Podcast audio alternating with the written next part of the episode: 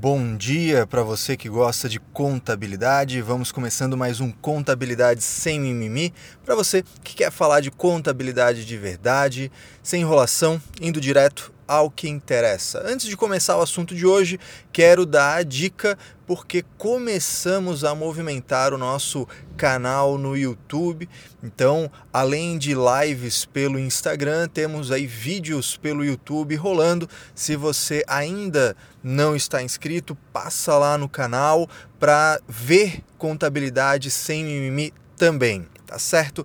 Bem, mas vamos falar do que realmente interessa aqui e o que a gente vai conversar hoje, continuação do podcast da semana passada, que é sobre o POC ou a entrega das chaves. Semana passada falei de algumas diferenças né, na questão da contabilidade imobiliária, na contabilidade de construtoras e algum um ponto desses né, alguns desses pontos envolvendo a contabilidade têm relação com quando começar a reconhecer a receita e também quanto a como reconhecer essa receita. Então, quando a gente fala de serviços da construção civil, o fato é, você executa, você, é, você realiza o serviço para alguém. Então alguém te contrata. Seja um contrato escrito, seja um contrato é, é, verbal, chamado contrato tácito, né? Aquele la garantia soy yo. Então é o seguinte: se você tem um contrato e inicia a execução do serviço, tudo que você for realizando ali já tem a ver com cumprir a obrigação que você tem com seu cliente. E nesse sentido, isso já dá indícios de começar a reconhecer a receita desde o início. Claro que a gente vai ter que verificar se vai usar o POC ou não, mas se for usar o POC, que é, daqui a pouquinho a gente fala sobre isso, já de início, né, começou a executar a obra, você já vai ter reconhecimento de receita.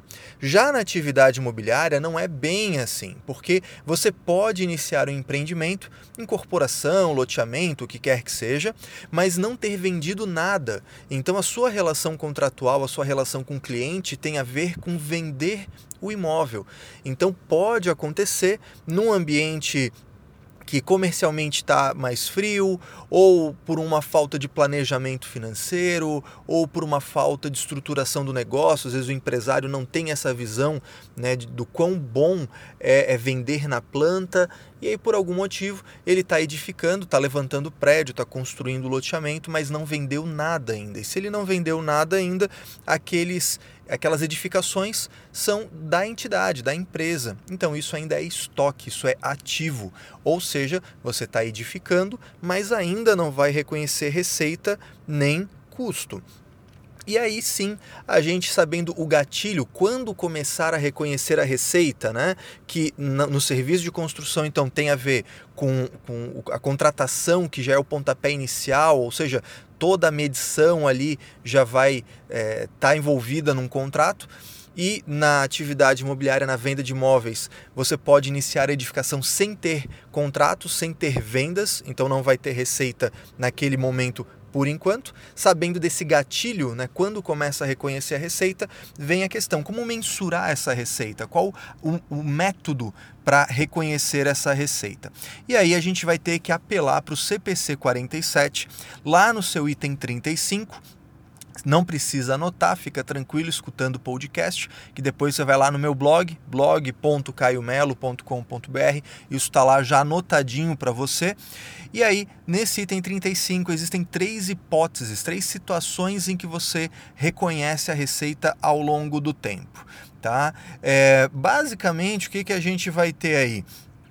Se uh, o cliente recebe e consome os benefícios gerados pela empresa é, à medida que isso vai acontecendo. Né? A segunda questão é se a empresa cria ou melhora um ativo com, à medida que, que, e, e, que o cliente, claro, controla isso à medida que a empresa vai executando. Ou ainda se a empresa está gerando um ativo de uso exclusivo, ou seja, ele não tem uso alternativo, e existe o enforcement, o direito de receber proporcional ao que executou. São três características que você vai ter que analisar em qualquer situação, na construção civil e na atividade imobiliária também.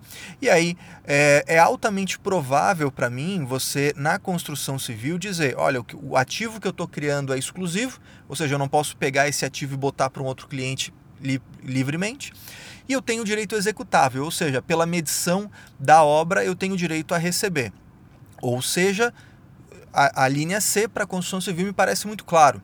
E para atividade imobiliária, para venda de imóveis, a, a linha B me parece muito provável.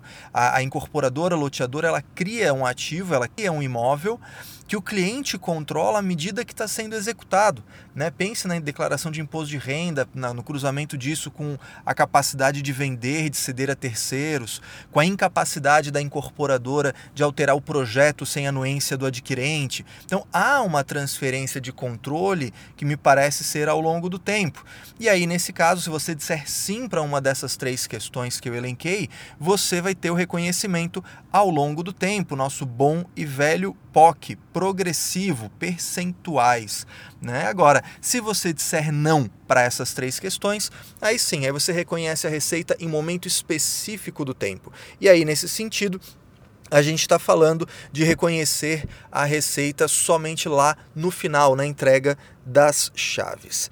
Essa questão entre POC e entrega das chaves ela é bastante delicada, ela não agrada a gregos e troianos, isso é, é pano para manga, é uma novela muito longa, mas o fato é que a gente vai ter que, em algum momento, se debruçar sobre essa matéria e ir mais a fundo, analisar o caso concreto do seu cliente, da sua entidade, do seu contrato, né, para tomar essa decisão tá ok? Eu espero que tenha sido útil para você esse podcast sobre reconhecer a receita aí entre o POC e a entrega das chaves, mas essa conversa não acaba aqui, essa conversa vai além. O podcast da semana que vem vai se aprofundar nisso e inclusive trazendo aí a, a queda de braço entre CVM no Brasil, IASB no âmbito internacional e como o CPC, Comitê de Pronunciamentos Contábeis, vem ficando em cima do muro. Espero que tenha gostado, espero que tenha sido útil. Se você gostou, compartilha com seus amigos nas redes sociais para a gente atingir o máximo de pessoas e puxar a contabilidade para cima, certo? No mais, um forte abraço, uma ótima semana e eu te espero no próximo episódio.